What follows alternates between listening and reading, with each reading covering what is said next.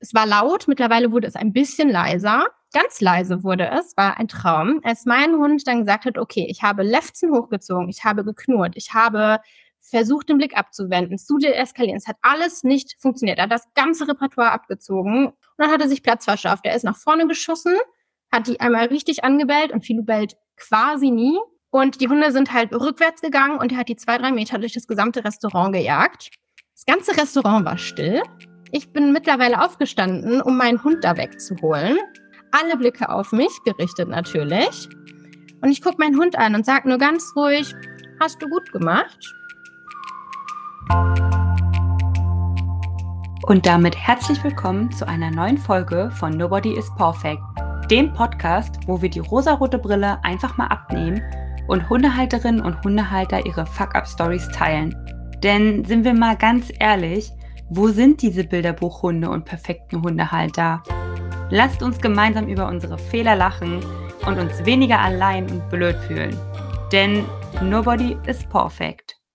Hi Leute, schön, dass ihr wieder eingeschaltet habt. Ich freue mich immer, wenn ihr dabei seid oder heute vielleicht auch zum ersten Mal dabei seid. Ich habe wieder einen ganz, ganz spannenden Gast für euch eingeladen, nämlich die liebe Robin ist heute hier. Hi Robin, schön, dass du da bist.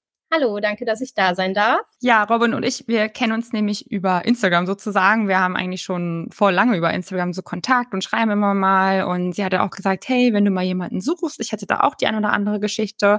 Und ich finde, Robin mit ihrem Hund Filou, die sind zwei ganz, ganz spannende Persönlichkeiten. Deswegen freue ich mich schon, wenn sie sich jetzt euch vorstellt. Deswegen, Robin, übergebe ich das Wort einfach direkt mal an dich. Erzähl doch mal den Leuten, wer du bist, für alle, die dich noch nicht kennen. Dankeschön. Ja, also ich bin Robin. Ich habe einen Mischlingshund Filou, der aus der Nähe von Barcelona in Spanien kommt. Mein Hund war von Anfang an eigentlich ein Kindheitstraum, der aber zu Kindheitstagen nicht erfüllt werden konnte. Und so dachte ich mir, auch im Erwachsenenhalter kann man sich ja noch Kindheitsträume erfüllen. Meine Vorstellung war, ein schwarzer Pudelwelpe nach abgeschlossener Ausbildung mit Partner, Haus und Garten. Kleiner Disclaimer, ähm, hat nicht funktioniert. Realität ist, ich war ehrenamtlich im Tierheim aktiv, habe dann irgendwann diesen Hund gesehen, fand den ganz niedlich, habe mir aber weiter nichts dabei gedacht und wurde dann irgendwann darauf angesprochen, ob ich den denn nicht mal mit nach Hause nehmen wollte, weil das so gut funktionierte, was ich zu dem Zeitpunkt nicht wirklich mitbekommen hatte, weil ich einen anderen Hund noch sehr intensiv in Betreuung hatte, in Anführungsstrichen, dass der über zwei Monate relativ viele Interessenten hatte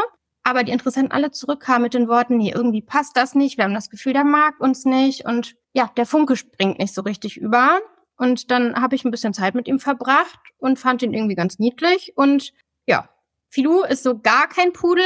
Ich hatte die Ausbildung noch nicht abgeschlossen, als ich ihn ähm, zu mir genommen habe. Bin alleine mit ihm und wohne auch nicht in einem Haus mit Garten, sondern in einer Stadtwohnung. Aber wir fahren viel raus. Also er leidet nicht darunter ja, so war quasi unsere Geschichte. Und ich bin jetzt total gespannt, was ist denn aus dem anderen Hund geworden? Der wurde vermittelt. Das war ein, also riesiger Hund. Ich weiß nicht mehr genau, wie schwer der war, aber also locker 35, 40 Kilo.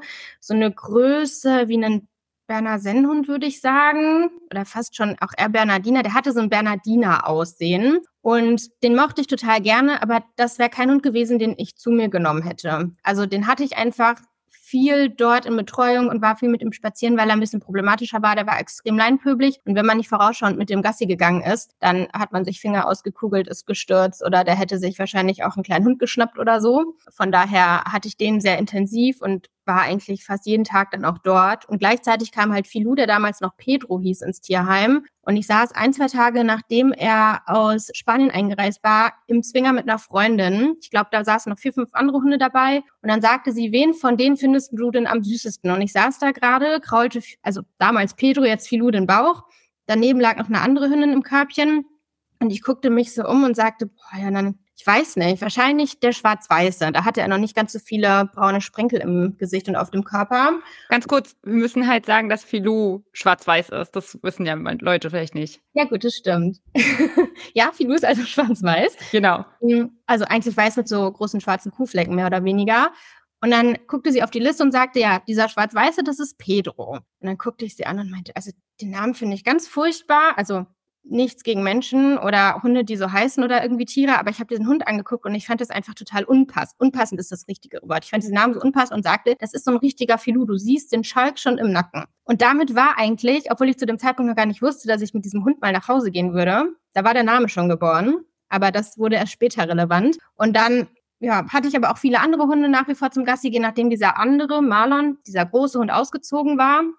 Und eine andere Freundin ist mit dem Zwingerkumpel von Filou. Also die haben diese Gruppe irgendwann getrennt. Dann saß er mit einem anderen Hund zusammen und eine Freundin ist immer mit dem anderen Hund, der zusammen saß, mit ihm spazieren gegangen und sagte, ach, ich würde danach eigentlich gerne noch mal ein bisschen kuscheln, aber die beiden zusammen, wenn du da alleine drin sitzt, es ist so anstrengend. Dann habe ich mich geopfert, in Anführungsstrichen, und sagte, ja, mit rein. Und dann kannst du dich da um Saga kümmern. Und äh, ja, ich kümmere mich dann so ein bisschen um Pedro. Ja, und ich kam da rein. Filou hat mich ich bleibe jetzt bei Filou, sonst werde ich selber durcheinander kommen. Ja. Lou kam dann zu mir, hat sich bei mir auf den Schoß gelegt und ist eingeschlafen. Und ich so, gut, das ist ganz niedlich. Und irgendwie fand ich den dann immer süßer und irgendwann sagten halt die TRM-Mitarbeiterin, sag mal, wann nimmst du den denn mit? Es passt so perfekt. Und dann habe ich so ein bisschen mitbekommen, dass er halt viele Interessenten hatte, die aber irgendwie alle zurückkamen und sagten, nee, wir möchten doch irgendwie einen anderen Hund. Ja, das war so die Story. Und dann habe ich gesagt, okay, ich fülle diesen Interessentenbogen aus. Damit war er auch quasi schon verkauft. Das hat nicht schon gesagt, also du bist perfekt für diesen Hund, nimm ihn mit. Da habe ich mir noch eine Woche gegeben, weil ich gesagt habe, ich bin alleine. Es, es ist auch ein Corona-Hund so gesehen. Es war zu Corona-Zeiten. Und habe gesagt, ich brauche eine Woche, um wirklich alles vorzubereiten. Ich weiß ja nicht, ob ich den mal alleine lassen kann, wie gut der Auto fährt. Ich wollte alles perfekt vorbereitet haben, damit, damit ich ein, zwei Wochen quasi zu Hause angebunden sein könnte. War nicht nötig, hatte alles super mitgemacht, aber ab dann ist er Anfang Februar 2021 bei mir eingezogen. Und wie alt war Filou zu dem Zeitpunkt? Laut Pass war er zwei. Wir vermuten alle, dass er ein bisschen jünger war, aber nicht so eklatant. Also er war kein Welpe mehr. Aber mhm. ist ja immer nur eine grobe Schätzung. Voll die schöne Story. Was ich gerade so lustig fand, ist, dass ich hatte jetzt gedacht, weil ich gefragt habe, was ist mit dem anderen Hund, dass der wenigstens so ein bisschen dem Pudel ähnlich ist, aber war ja auch gar nicht Pudel. Gar nicht, gar nicht. Ich hatte schon als Kind immer den Hang zu den Problemtieren. Ich bin auch viel geritten und dachte auch, so eine klassische Dressurausbildung wäre ja ganz schön. Gut, Reitsport kann man jetzt kritisch sehen, aber als Kind war das irgendwie so die Idee und ich hatte da immer die Chaotentiere, schon immer. Hauptsache draufbleiben, äh, angaloppieren, war so 50-50, geht das Pferd durch, geht es nicht durch. Die haben mir die ganze Halle freigeräumt, die anderen waren auf einem Zirkel und ich hatte quasi die Hälfte der Halle für mich, weil das Pferd so schwierig war. Und ich dachte mir, wenn ich dann einen Hund habe, suche ich mir einen aus, der einfach ist. Und dann bin ich da im Tierheim als Ehrenamtliche und auch da war sofort dieser Draht zu diesen ganzen sehr ängstlichen Hunden, leinenaggressiven Hunden, zu Hunden, die irgendein Problem haben ja, ich komme davon nicht ganz los, glaube ich. Aber anscheinend äh, hast du ja auch irgendwie ein Händchen dann dafür. Wurde dir so in die Wiege gelegt, weil eine Ausbildung oder sowas hast du ja nicht in die Richtung gemacht, oder? Nee, habe ich nicht. Ich bin auch gar nicht mit Haustieren aufgewachsen. Ich weiß nicht genau, woher das kommt. Also Reitlehrerinnen und so hatten immer gesagt, ich hätte so eine ja, natürliche Autorität. Es klingt irgendwie eher, klingt irgendwie besser so Menschen gegenüber, aber ich würde Tiere gut führen, aber auf eine total natürliche, nette, instinktive Art und Weise. Ich weiß nicht, woher ich das habe, ehrlich gesagt. Ich habe so ein bisschen, auch nicht mit allen Hunden. Ich würde jetzt auch nicht sagen, dass man mir jeden Hund geben könnte und wir wären beide glücklich damit. Es gab auch schon einige, wo ich gesagt habe, das passt von beiden Seiten nicht. Aber also mit Filou am Ende passt es sehr gut und darauf kommt er jetzt auch am Ende an. Obwohl er halt gar kein Pudel ist, ne? Aber nun gut. Vielleicht zieht der Pudel ja irgendwann nochmal ein bei dir. Ja, ja, Zweithund, ne? Man kennt das Thema, das kennst du ja auch. Das wäre eine total egoistische Entscheidung und die wäre auf gar keinen Fall für Filou. Da braucht man eine größere Wohnung, damit er sich zurückziehen kann. Er würde es schaffen, aber es wäre für ihn kein Mehrwert, muss ich ehrlich sagen. Deswegen aktuell eher nicht, nee. Hm, okay, also ist Filou nicht so der Hundefreund oder warum wäre es für ihn kein hm, Mehrwert? Hm, er ist Hundefreund, er mag Hundekontakt. Wir haben auch schöne Hundekontakte, die wir regelmäßig treffen, aber zu Hause hat er tatsächlich einfach seine Ruhe. Also ich habe hier auch mal Hunde in Betreuung da, so tagesweise, aber das braucht er nicht. Voll interessant. Da sieht man mal, wie unterschiedlich die Hunde sind, war. Also ja. man denkt immer, man tut dem Hund damit einen Gefallen, wenn man sich einen zweiten Hund holt. Nee. ja, spannend auf jeden Fall. Also es das heißt, Filou ist jetzt ungefähr zwei Jahre schon bei dir, ne? Habe ich jetzt ja. richtig gerechnet? Eineinhalb. Zweieinhalb Jahre. Und ich bin mir sicher, ihr habt da bestimmt dann schon das ein oder andere erlebt. Also ich finde es ja ganz spannend, du bist ja auch relativ aktiv bei Instagram. Ja. Also für alle, die das irgendwie interessiert, ihr findet ja die, die Linkbeschreibung von Robins Profil dann wieder in der Folgenbeschreibung von der Podcast-Folge. Da könnt ihr dann auch mal nachgucken. Also ich finde es total spannend, auch deine ehrenamtliche Tierheimarbeit und so, finde ich immer richtig schön. Du machst ja auch so Spaziergänge und sowas, ne? Ja, ich habe einige Social Walks schon gemacht. Ich habe auch schon Fusionen gemacht. Social Walk trifft ähm, Walk mit einer Freundin zusammen. Das ging dann zugunsten des Tierheims. Auch ähm, andere Social Walks anlässlich der Tage der offenen Tür gingen dann zugunsten des Tierheims. Da haben wir auch schöne Spendensummen zusammenbekommen. Also ich bin da so ein bisschen ab von, weil ich finde, das ist eine total tolle Idee und ich habe halt auch immer betont, ich bin keine Trainerin, es ist ein Trainingsumfeld und jeder hat die Verantwortung für seinen eigenen Hund.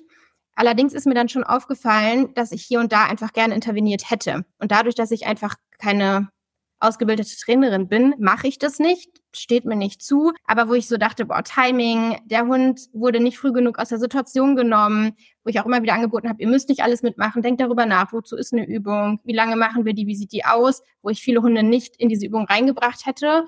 Und ich das zuletzt tatsächlich relativ belastend fand, weil ich das Gefühl hatte, dass das nicht für alle ein Mehrwert ist, so wie die Halter und Halterinnen das eben umgesetzt haben. Jetzt schreibe ich im Dezember Staatsexamen, das heißt, ich hatte sowieso schon angekündigt, erstmal Social Walk Pause zu machen. Ob ich das danach nochmal aufgreife, weiß ich nicht. Aus diesem Grund, dass ich mich schon in der Verantwortung sehe, aber diese halt nicht ganz ausüben kann, dadurch, dass ich keine ausgebildete Trainerin bin. Finde ich total spannend, weil ich habe ja auch Social Walks angeboten, beziehungsweise pausiere ja gerade durch die Hausrenovierung.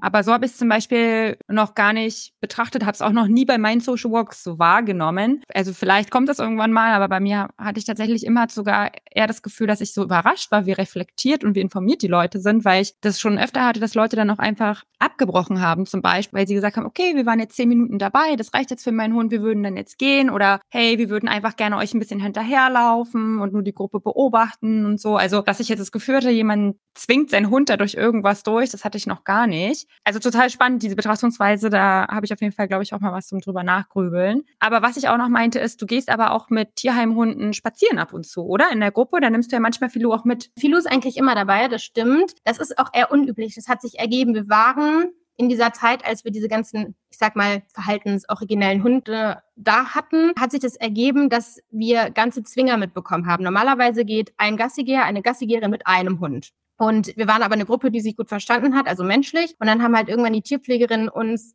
einen Zwinger mitgegeben, das heißt zwei, drei, vier Hunde. Und dann sind wir alle nach und nach zu sogenannten Gassi-G-Versagern geworden und haben einen Hund aus dem Tierheim adoptiert. Und das sind tatsächlich alles Hunde, die in diesem Kontext sehr souverän funktionieren. Und Filou, obwohl er hier und da Unsicherheiten hat, in diesem Kontext ist er sicher, ist er eine Unterstützung für die Hunde, die es eben nicht sind. Und ähm, wir gehen regelmäßig also zwischendurch musste ich auch ein bisschen pausieren, weil ich so viel zu tun hatte. Aber jetzt aktuell wieder zwei, dreimal die Woche zum Teil, anderthalb Stunden gehen wir dorthin, bekommen mehrere Hunde mit und dann sind wir manchmal, ich nenne das immer so Hundemessi-mäßig unterwegs. Also es muss für Außenstehende Eindruck machen, wenn wir da mit fünf, sechs Leuten und zwölf Hunden unterwegs sind und da die äh, Umgebung um das Tierheim unsicher machen. Ja, und Filou profitiert davon. Deswegen kam auch die Idee mit diesen Social Walks, weil ich mich um Filou eigentlich kaum kümmern muss. Der kennt das seit Tag eins hier in Hamburg und er macht das super souverän. Er legt sich sofort ab. Der reagiert da auf nichts und niemanden. Deswegen hatte ich die Chance, die zu machen.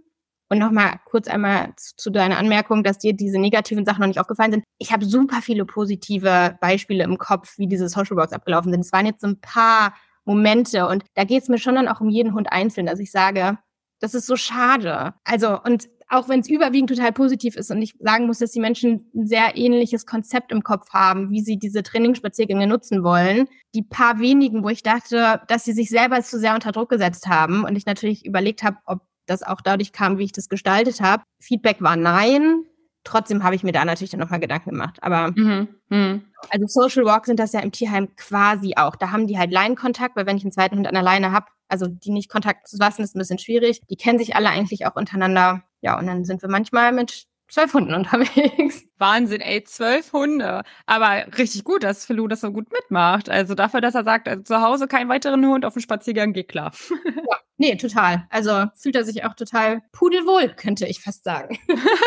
ja, schön, Mensch. Und Du bist ja aber trotzdem heute aus einem bestimmten Grund hier, denn so schön und toll, wie das alles klingt, läuft's ja nicht immer bei euch. Deswegen bin ich schon ganz gespannt. Du hast gesagt, du hast zwei Geschichten vorbereitet. Ja. Bin mir sicher, es gab bestimmt einige, aber ja, schieß doch einfach mal los. Ja, das sind tatsächlich die beiden präsentesten, sage ich mal. Also nicht, weil sie jetzt aktuell stattgefunden haben, sondern weil sie im Nachgang auch einfach witzig waren, in der Situation nicht unbedingt. Also die erste ähm, Geschichte, die braucht einen kleinen Disclaimer vorab. Und zwar geht es nicht darum, eine Rasse jetzt besonders negativ darzustellen aufgrund von Verhaltensweisen, denn die Rasse war jetzt nicht schuld daran, sondern tatsächlich, wie die Menschen in den Situationen mit diesem Tier umgegangen sind. Trotzdem ist es tatsächlich für die Geschichte relevant, welche Rasse es war. Deswegen sage ich es, vor allem wenn ich es vermeiden wollte, würde sich das ganz gekünstelt anhören. Genau, es geht um französische Bulldoggen. Die ganze andere Debatte klammern wir jetzt mal aus. Da wurde schon genug gesagt und das ist jetzt ja auch nicht Thema. Also,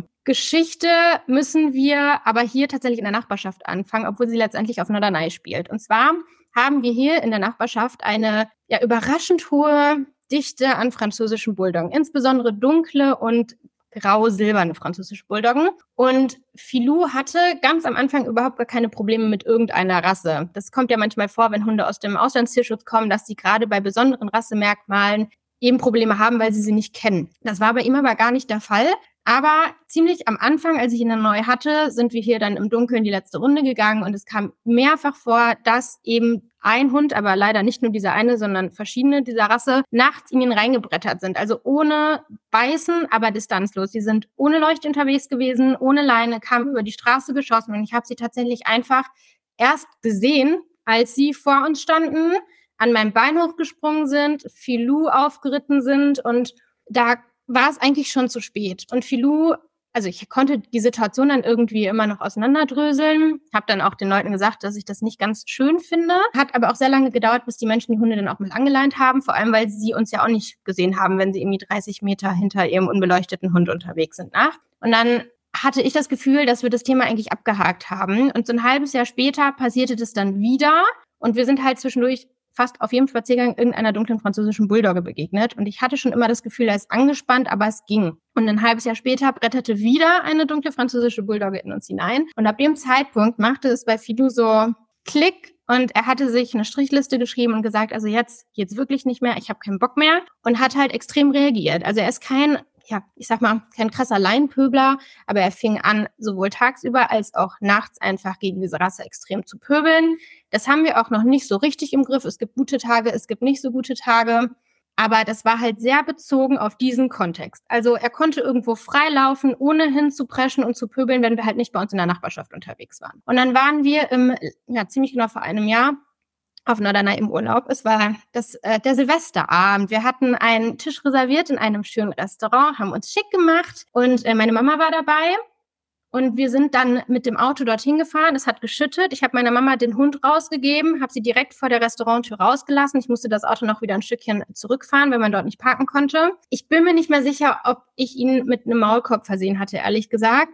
Aber zu dem Zeitpunkt war noch nichts passiert. Ich kam, als ich das Auto geparkt hatte, wieder ins Restaurant. Meine Mutter saß schon mit Filou am Tisch und sagte, ganz ehrlich, Robin, Filou hat das gerade so gut gemacht. Da sitzen zwei Hunde unterm Tisch, die wirklich jeden Hund anpöbeln, der hier reinkommt. Und Filou ist einfach nur mit mir mit, hat sich hier hingesetzt und jetzt auf dich gewartet.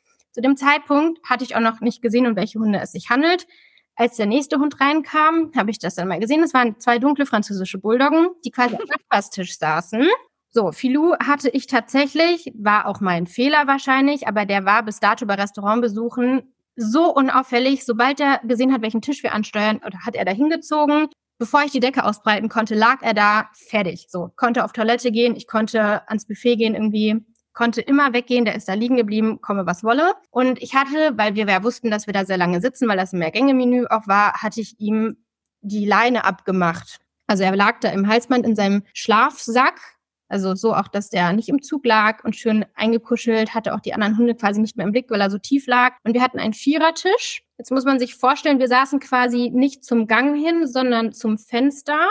Und da lag auch Filou. Und wir hatten noch einen Tischplatz bis zum Gang und bis zum Nachbarstisch. Und dieser Nachbarstisch hatte einige Kinder dabei, die waren, ich würde sagen, echt relativ klein. Also der fünf vielleicht und sieben oder so, die waren wirklich nicht älter.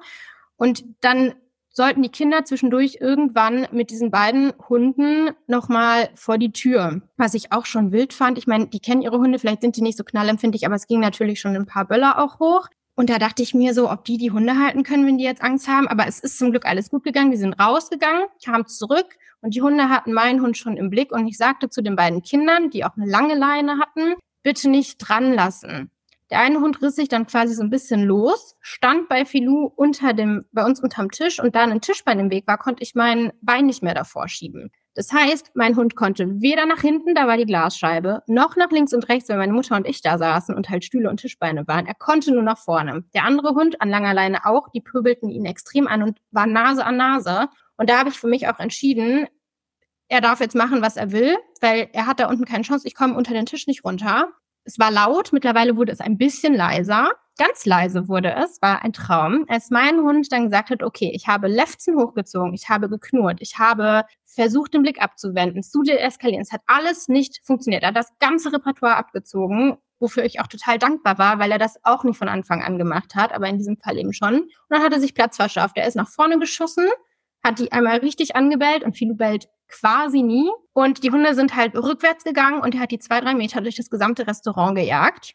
Und es war natürlich ein sehr schönes, ruhiges Ambiente. Es waren überall Kerzen an. Es war so eigentlich ganz romantisch. Das ganze Restaurant war still. Ich bin mittlerweile aufgestanden, um meinen Hund da wegzuholen. Es waren keine Zähne im Einsatz. Alle Blicke auf mich gerichtet natürlich. Und ich gucke meinen Hund an und sage nur ganz ruhig, hast du gut gemacht? Nehm den, pack den da wieder unten drunter und sag halt noch zu den Kindern, es ist nicht euer Fehler gewesen. Ist alles gut. Und meine Mutter meinte dann, als ich mich wieder hinsetzte, Robin, ich war mir nicht sicher, ob du da jetzt wirklich laut wirst und die Erwachsenen an dem Nachbarstisch zusammenfaltest oder ob du es so machst, wie du es gemacht hast. Und ich sage ganz ehrlich, Mama, man hatte die ja vorher auch schon so ein bisschen erlebt. Die waren so ganz in ihrer eigenen Welt, sehr von sich eingenommen. Es hätte halt wirklich nichts gebracht. Aber erstens, Filou war danach nicht mehr ruhig, der hat nicht mehr schlafen können. Der war immer auf halb acht, weil sobald irgendeine Hundemarke klimperte, die haben die Hunde ganz lange gar nicht angeleint. Der eine lief weiterhin rum. Ich war natürlich auch, ich hatte dann die Leine tatsächlich bei mir noch um die Hand gewickelt und hatte mich so positioniert, dass ich eben dann, falls sie nochmal kommen sollten, äh, das Tischbein nicht vor mir gehabt hätte, damit ich da noch mein Bein zwischenschieben kann. Ja, wir haben, glaube ich, ein, zwei Gänge ausfallen lassen und sind dann auch früher gegangen, weil das für mich stressig war, es war für meine Mutter stressig, es war für Filu stressig und die anderen waren halt total entspannt nach wie vor. Dieser eine Hund ist da durch das ganze Restaurant gelaufen, hat bei anderen gebettelt. Irgendwann sagt die so, hey, wo ist denn der zweite? Ja, der ist hier hinten bei uns. Ja, das war quasi ähm, nicht so schön und ganz speziell eben bei dieser Anlass. Ne? Es war Silvester, es war sehr festlich, alle waren gut gelaunt. Und mein Hund war quasi jetzt objektiv gesehen, oder naja, objektiv gesehen nicht, aber wenn man das beobachtet hat und das vorher nicht gesehen hat, war mein Hund jetzt derjenige, der aggressiv über einen französischen Bulldoggen da im Restaurant irgendwie durch die Gegend gejagt hat.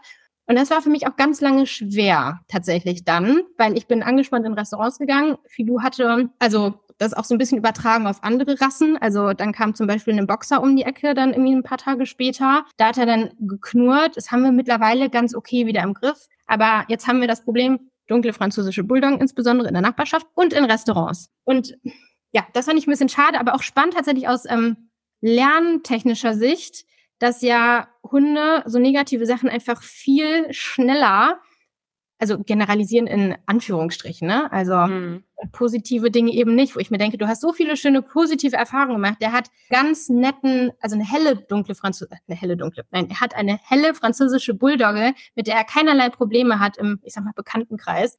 Und so schnell macht man es dann kaputt oder wird es einem kaputt gemacht. Ja, auf jeden Fall richtig schade. Ich habe auch gleich gedacht, total schade, dass dann irgendwie jetzt ihr dann sozusagen die Blöden wart in der Situation, obwohl es ja eigentlich gar nicht so war. Und das wieder so ein bisschen auch, finde ich, so ein bisschen so dieses, ja, okay, wenn ein kleiner Hund dreist ist und aufdringlich, dann ist das irgendwie süß und für alle in Ordnung. Aber wenn so ein etwas größerer Hund, ich meine, Filou ist jetzt auch nicht riesig, ne? Nie Höhe so, aber jetzt hat eben auch kein, keine französische Bulldoggengröße, dann nee. ist das gleich wieder so, oh, der hat jetzt gebellt und hm.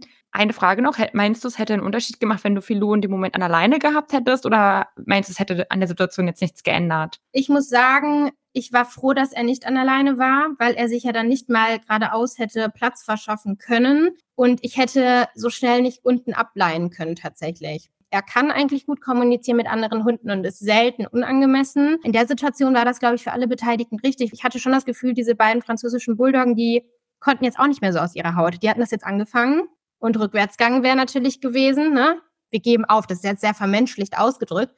Aber die waren da unten wie festgefahren. Also die standen, pöbelten meinen Hund an, wirklich direkt Nase an Nase. Klar wäre das für die Außenwirkung besser gewesen, hätte mein Hund die Leine dran gehabt, dann wäre ich vielleicht unter den Tisch gekrochen und hätte die französischen Bulldoggen von meinem Hund entfernt. Aber für Filou war es tatsächlich so am besten. Also ich bereue das auch nicht und ich habe auch nur ganz kurz diesen Moment gehabt, dass ich dachte, wie doof sehen wir denn jetzt aus? In erster Linie war ich wirklich tief traurig darüber, dass mein Hund, also ich wusste da einfach schon, das wird ein Thema sein jetzt. Hm. Deswegen hatte ich am Anfang gesagt, tatsächlich spielt die Rasse eine Rolle, weil alle Hunde mit weniger Nase als der Durchschnitt. Ach, Durchschnitt ist jetzt auch wieder schwierig, ne? Man muss jetzt so aufpassen, wie man sagt. Aber alle Hunde mit diesem Phänotypen, sage ich mal, ob jetzt Mops, französische Bulldogge, Boxer, dass sobald er die als Silhouette in einem Restaurant erkennt, dass er da tatsächlich wieder oder noch angespannt ist. Es wird, mhm. aber alle anderen Hunde sind fein. Er kann auch mit anderen Hunden zusammen unterm Tisch liegen. Es kann ein Nachbarhund, jeder andere Hund sein, außer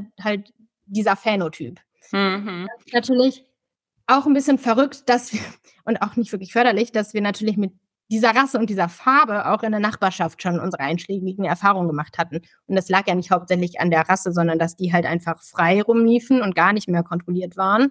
Ja, und dass da jetzt eben das Gleiche ja so ein bisschen zutraf. Die Kinder wurden rausgeschickt und waren körperlich nicht in der Lage, die Hunde zu halten und hatten natürlich auch nicht den Weitblick. Aber das kannst du auch von einem sechsjährigen Kind nicht verlangen. Und ähm, nee. er weiß, dass dieser Hund schon vorher lange pöbelt hat. Ne? Die hatten auch Leine zur Verfügung.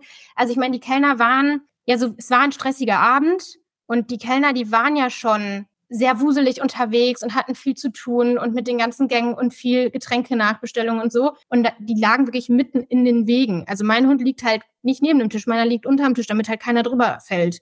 Und die waren halt so in ihrer eigenen Welt und gehörte die Welt. Ja, tatsächlich äh, haben wir jetzt auch für dieses Jahr angefragt, ob wir da wieder Silvester essen kann und du konntest da in diesen in so ein Bemerkungsfeld was reinschreiben und dann habe ich nur geschrieben, ja, aufgrund einer schlechten Erfahrung im vergangenen Jahr, ich habe auch gar nicht gesagt, dass das bei dem gleichen Restaurant war, ähm, wäre es schön, wenn wir vielleicht so einen Tischabstand zu Rassen hätten, die französische Bulldogge Mobs, Mobs hm. sind, ja. Ich bin mal gespannt, die melden sich halt immer erst so, ich glaube im Oktober, November dann zurück.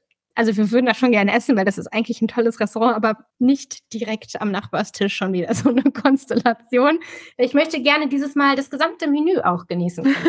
ich finde es halt total spannend. Also es ist eine richtig, richtig spannende Fuck-Up-Story, weil ich glaube, sowas hatten wir in dem Podcast auch noch gar nicht, weil man wirklich sieht, wie machtlos man teilweise einfach ist. Also von deiner, von deinem Finden her und deinen Beobachtungen her, ich meine, du hast ja nun auch ein bisschen Hundewissen, war alles gut. Also war, war es für Filou am besten gelöst und war alles dafür, dass es so eine blöde Situation war, einfach das Beste, wie es hätte geregelt werden können, sage ich jetzt mal. Und trotzdem, in dem Moment bist du einfach machtlos. Also, weil, ja, man kann halt, also es kann immer irgendwie ein Hund in dich reinrennen. Also ich finde das irgendwie so wichtig, das nochmal hervorzuheben, weil ja so viele Leute auch mich zum Beispiel bei Instagram immer fragen, hey, wie machst du das mit anderen Hunden, wenn, wenn die in uns reinrennen, wie blockst du die ab, bababa, oder wie schaffst du es damit abzuschließen? Mhm. Und ich sage immer zu denen, naja, indem ich mir halt bewusst mache, es wird wieder passieren und es wird immer, ich kann die Leute nicht verändern, ich kann die Leute nicht erziehen und deswegen akzeptiere ich diese Tatsache für mich und mache das Beste draus. Auch wenn es natürlich scheiße ist. Ich meine, ihr habt jetzt natürlich den Ärger und die. Probleme, sage ich jetzt mal. Aber die einfachste, also finde ich, das Beste, um damit umzugehen, ist halt einfach einen Haken hinter zu machen, weil das wird immer wieder passieren und dann einfach für sich damit zu arbeiten. Hm, ja, ich bin da bei dir und so bin ich auch grundsätzlich. Aber das war halt wirklich total schwierig, weil er eben ein unfassbar entspannter Hund bei Restaurantbesuchen war. Und das, obwohl wir in Corona-Zeiten das natürlich nicht so extrem üben konnten. Es hat einmal Klick gemacht und da hatte ich auch in diesem Fall möchte ich sagen, Glück, der Kampfpudelmann hatte ja mal so ein schönes Reel dazu hochgeladen, dass Glück nicht zum Tierarzt fährt und nicht mit dem Hund trainiert, aber in diesem Fall war die Veranlagung, sage ich mal, da. Das hat Philo einfach mitgebracht, dass der da entspannt liegen kann. Und es war für mich aber schwer abzuschließen, weil sich das natürlich durchgezogen hat. Also meine Mutter sagt dann auch, pass auf, wir gehen jetzt fast, also bis auf Frühstück, aber wenn du Frühstück auch noch außerhalb essen möchtest, auch fein.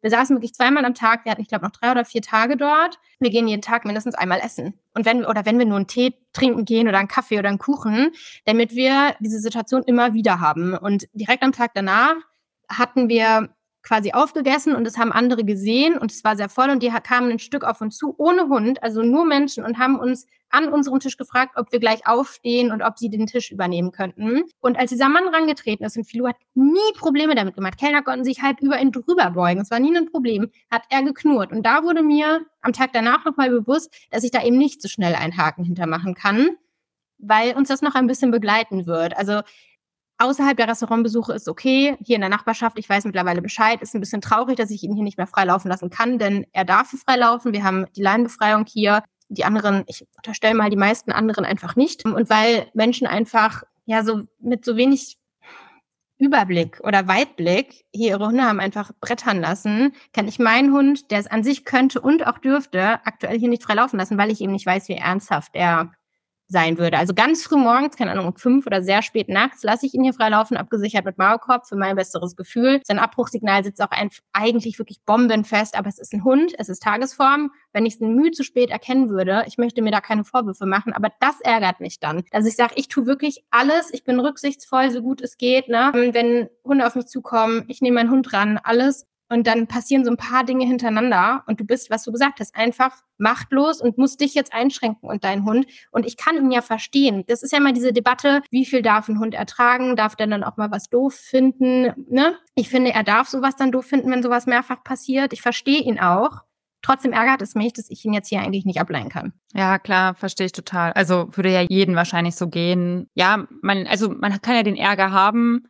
Man darf sich da nur nicht so reinsteigern, was du ja auch nicht machst. Also hast du auch gesagt, ihr arbeitet jetzt daran und. Ich lasse Ärger draußen. Also wenn ich vom Spazieren zurückkomme, wenn ich hier zu Hause reinkomme, Ärger bleibt draußen. Wenn ich ins Restaurant gehe, überwiegend klappt es sehr gut. Und sonst lasse ich den Ärger halt auch da, weißt du? Also dann, den nehme ich nicht mehr mit. Aber es gibt natürlich die Situation, wo es mir dann nochmal bewusst wird, was ein, zwei, drei blöde Begegnungen machen können und wie nachhaltig die auch einfach sind. Mm, mm, total, ja, ja. Ach Mensch, schade. Ja, also ich kann mir gut vorstellen, dass der Moment dann auch, wo das Restaurant still war, dann auf jeden Fall sehr unangenehm war.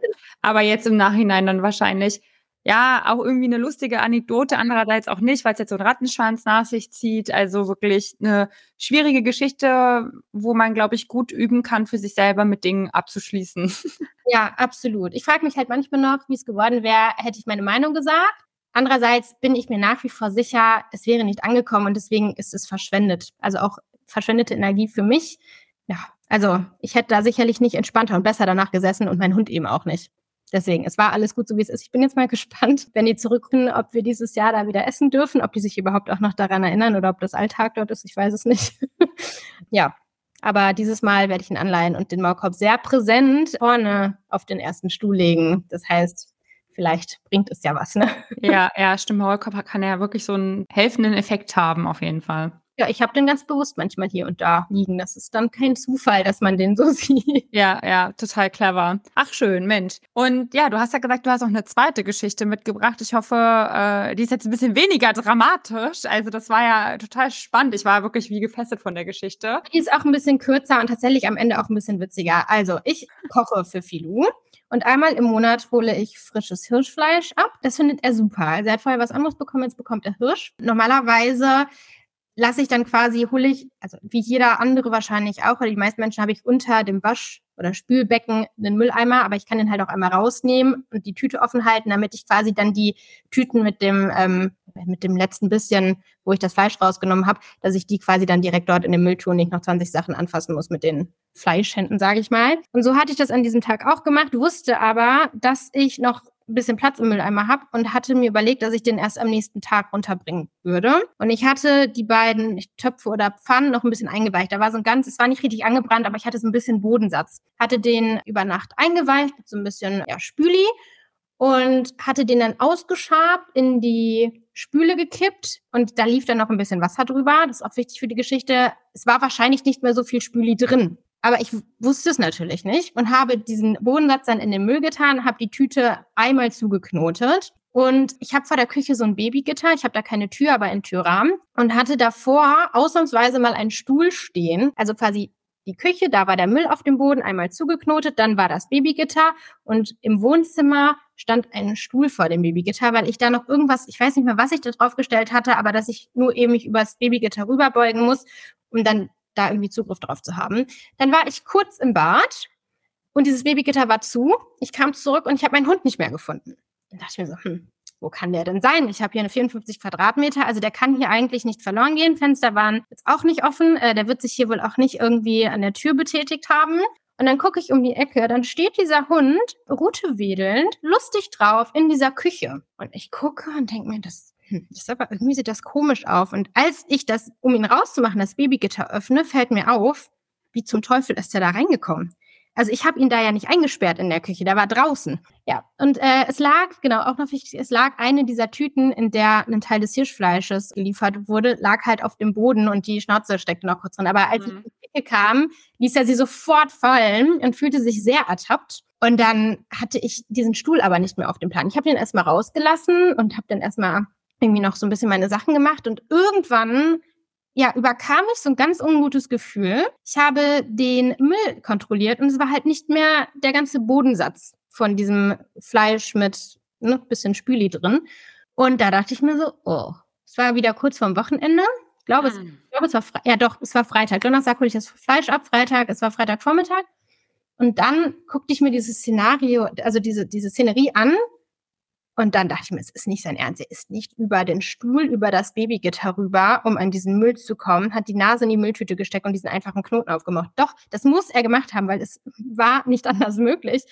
Und dann habe ich natürlich erstmal äh, die Tierärztin angerufen, weil ich mir wirklich unsicher war, wie viel Spüli da noch drin ist und ich so ein bisschen Angst hatte, wenn er jetzt trinkt, dass das aufschäumt und so weiter und so fort. Die hatte ich nicht erreicht und nicht bei der Giftnotzentrale angerufen. Die haben mich erstmal ausgelacht, haben noch gefragt, welche Spüli das ist. Ach, das ist doch so ein Biozeug. Das ist gar nicht so wild. Und dann hatte ich eine E-Mail an meine Tierärztin geschrieben, die haben mich zurück, zurückgerufen und meinten, naja, die Wahrscheinlichkeit, dass das sehr viel Spüli, also dass da sehr viel Spüle drin ist, ist ja nicht so groß, trotzdem jetzt auch vom Wochenende, ich sollte mal vorbeikommen, ich kriegte halt so eine ähm, Kohletablettenpaste, weil mhm. für sein Körpergewicht, also ich habe das damals ausgerechnet, also gefühlt 100 Tabletten, das stimmt nicht genau, aber die hätte ich in den Hund nicht reingekriegt. Ja, und dann bin ich zum Tierarzt, wir haben uns schon wieder köstlich darüber amüsiert, weil ich kaum Termine dort machen kann, weil eigentlich immer irgendwas ist. Also so oft, wie Not notfallmäßig vorbeikam, es ist immer schon so ein Walk of Shame. Und was ist es dieses Mal? Mhm. Halsentzündung, Pfote, Geister noch wegen Pfotenentzündung hin, so wie das dann so ist. Und dann, ja, haben wir ihm zusammen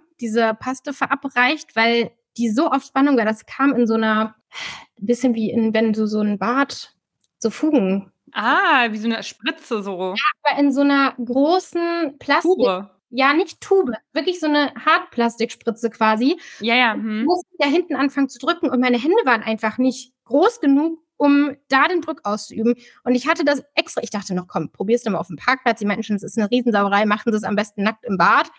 Ich probiere das jetzt hier auf dem Parkplatz ich wieder zurück, ganz kleinlaut. Ich so, könnten Sie mir vielleicht helfen, weil ich kriege das in meinen Hund nicht rein. Ich, krieg, ich muss beide Hände haben, um diese Spritze zu betätigen, aber ich muss ja auch den Mund von dem Hund aufmachen und es geht nicht. Bitte helfen Sie mir. ja, dann kam sie raus und sagte, ja, aber Sie haben eine Hose an und ich so, ich ziehe mich jetzt nicht aus, das ist eine schwarze alte Hose. Alles gut, wenn was drauf geht, gar kein Thema. Ich halte den Hund fest, weil ich da immer noch ein bisschen vorsichtig bin. Mein Tierarzt hatte eigentlich einen Korb drauf, aber wenn wir halt jetzt was in den Mund reinmachen müssen, geht es ja schlecht. Also habe ich den Mund halt aufgemacht und sie hat dann da auch und sagt, das, die sind neu. Da haben sie recht, das geht ja alleine gar nicht. Hat da mit zwei Händen diese Paste da in diesen Hund reingedrückt. Ja, also letztendlich, er hatte nichts davon. Er hatte danach halt sehr dunklen Kot, logischerweise, nachdem er war. Aber er hatte nichts. Aber ich muss wirklich sagen, in dem Moment, als ich so dachte, oh Mist, der hat sich da am Müll bedient, dachte ich mir so, was war da noch alles drin? Dann wusste ich, gut, der ist so picky beim Essen. Der würde sich niemals Gemüse oder irgendwas anderes rausziehen. Da war ich schon wieder beruhigt. Aber die Tatsache, dass er diesen Stuhl, der da nie steht, genommen hat oder also genommen haben muss, um über das geschlossene Babygitter zu diesem Müll zu gelangen, um da den Bodensatz vom Kochen vom Abend davor und halt noch den Rest in dieser Tüte vom Hirschfleisch irgendwie zu bekommen. Da dachte ich mir so, ich habe Respekt vor dir, Philo. Also schon auch im Nachgang ein bisschen beeindruckt, nachdem alles gut gegangen war. Ne? Also ja. ja. das war quasi die etwas lustigere Story, aber endete halt auch wieder beim Tierarzt. Allerdings war das eine sehr günstige Sache, weil ich habe halt nur dieses Zeug bezahlt und habe denen dann halt fünf Euro in die Kaffeekasse getan, wo sie sich auch schon eigentlich gewehrt hatten, weil sie gesagt haben, ach, alles gut, sie können es ja tatsächlich nicht selber machen. Also ja, ja, ja, ja. Aber Wahnsinn. Also es könnte eins zu eins auch mein Hund sein. Also der hat auf jeden Fall sowas auch drauf. Der findet, der findet jeden Krümel, wenn das irgendwo liegt oder nicht richtig. Oh, das hat er aber auch mitgebracht, ne? Seitdem wir ihn haben, ist er so. Weil das, ich finde das so erstaunlich, weil auf der Straße so, da kann ein Brötchen liegen, er schnüffelt und er nimmt das nicht, weil er weiß, er darf das nicht. Mhm. Würde jetzt tatsächlich bei einer Wiener und alles, was mit Fleisch ist, äh, glaube ich, da hätte ich keine Chance. Aber so bei so auch so einem Restdöner und so, da geht er nicht ran. Aber hier in der Wohnung, ey, boah, was der schon alles gefressen hat. Ich weiß noch, dass ich, da hatten wir ihn das erste Jahr, wir haben ihn ja im Juli, hatten wir ihn bekommen und dann war Weihnachten. Mhm. Und wir haben, mein Freund hatte so, das nennt sich Berliner Brot und das ist so ein, wie so ein Lebkuchenteig. Mhm. Und da ist ja auch Schokolade drin, also so Kakao. Das ist dann auch, glaube ich, mit, mit Nüssen und so. Und das hatte er gebacken und dann hatte er irgendwie so ein Stück davon gegessen und wir haben halt auch übelst Panik geschoben, ne, uns dann auch gleich zum Tierarzt, weil, oh, Schokolade und, hm, hm, hm. und ich glaube, wir waren dann das Weihnachten sogar noch ein zweites Mal da, weil er irgendeine Schokolade, also wirklich richtig Schokolade gegessen hat, auch mit Verpackung allem so. Also, aber ich muss sagen, da, also alles gut gegangen, aber ich muss sagen, ey, Sammy, der hat schon so viel Kacke, der hat auch schon mal ein ganzes Milky Way gefressen. Keine Ahnung, wo er das her hatte. Das kam halt dann einfach wieder raus, aber Milky Way ist ja jetzt nicht so viel Kakao. Da haben wir gesagt, okay, wir fahren jetzt deswegen nicht zum Tierarzt, das kommt hinten raus. War auch so. Aber da muss man echt aufpassen. Also, wie gesagt, so, so mit dem Stuhl, das war ja, wäre für Sammy, glaube ich, sogar eine Einladung gewesen. So, ach, danke, ja, okay. ja, also Filou ist halt gar kein Staubsauger eigentlich und halt wirklich super picky. Aber auf dieses Hirschfleisch fährt er so ab und das ist natürlich total toll, weil er frisst sein Futter gut, ne? Aber immer wenn ich jetzt koche hm, oder gekocht habe und den Müll nicht sofort runterbringe, weil ich weiß, da kommt irgendwie noch der Bodensatz oder der ist noch nicht ganz voll und ich weiß, ich schneide mir am nächsten Morgen noch Obst oder so auf und das packe ich dazu, dann kontrolliere ich jetzt wirklich, ob da ein Stuhl innen steht, weil tut er eigentlich nie, hat er vorher nie, danach jetzt auch nie wieder. Ich kontrolliere dreimal, ob das Babygitter wirklich zu ist und ich stelle den Müll hoch, weil ich bin da so paranoid geworden. Es ist nichts passiert. Und ich weiß auch jetzt, er würde nur danach in dem Müll suchen.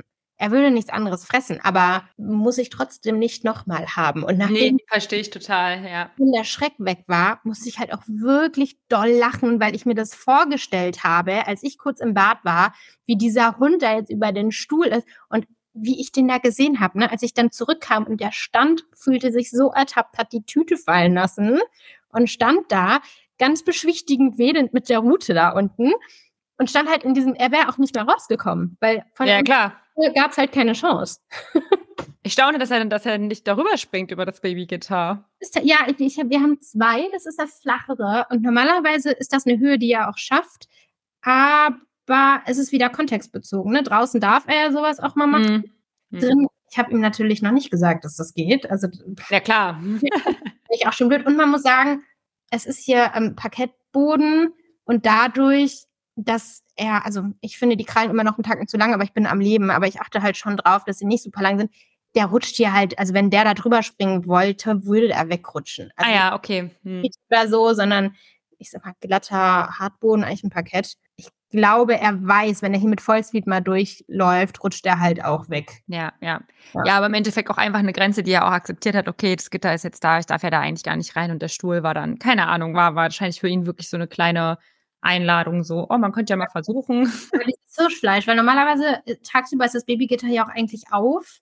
Ich habe das dann nur damals eingebaut, weil ich nicht wusste, wie stark der auf solche, also auf, auf Küchensachen abfährt und ob er mir da irgendwie, der ist ja auch nicht ganz klein. Also wenn er sich Mühe geben würde, käme er halt auch an der Anrichte hoch, ne? Mhm. Boah, wenn ich da nochmal irgendwas abkühlen lasse und irgendwie kurz weg bin. Das war Sicherheit. Jetzt kann ich das auch, also tagsüber steht das eigentlich immer auf und er geht trotzdem nicht rein. Er hat die Grenze akzeptiert, aber dieses Hirschfleisch, das hat ihn, mhm.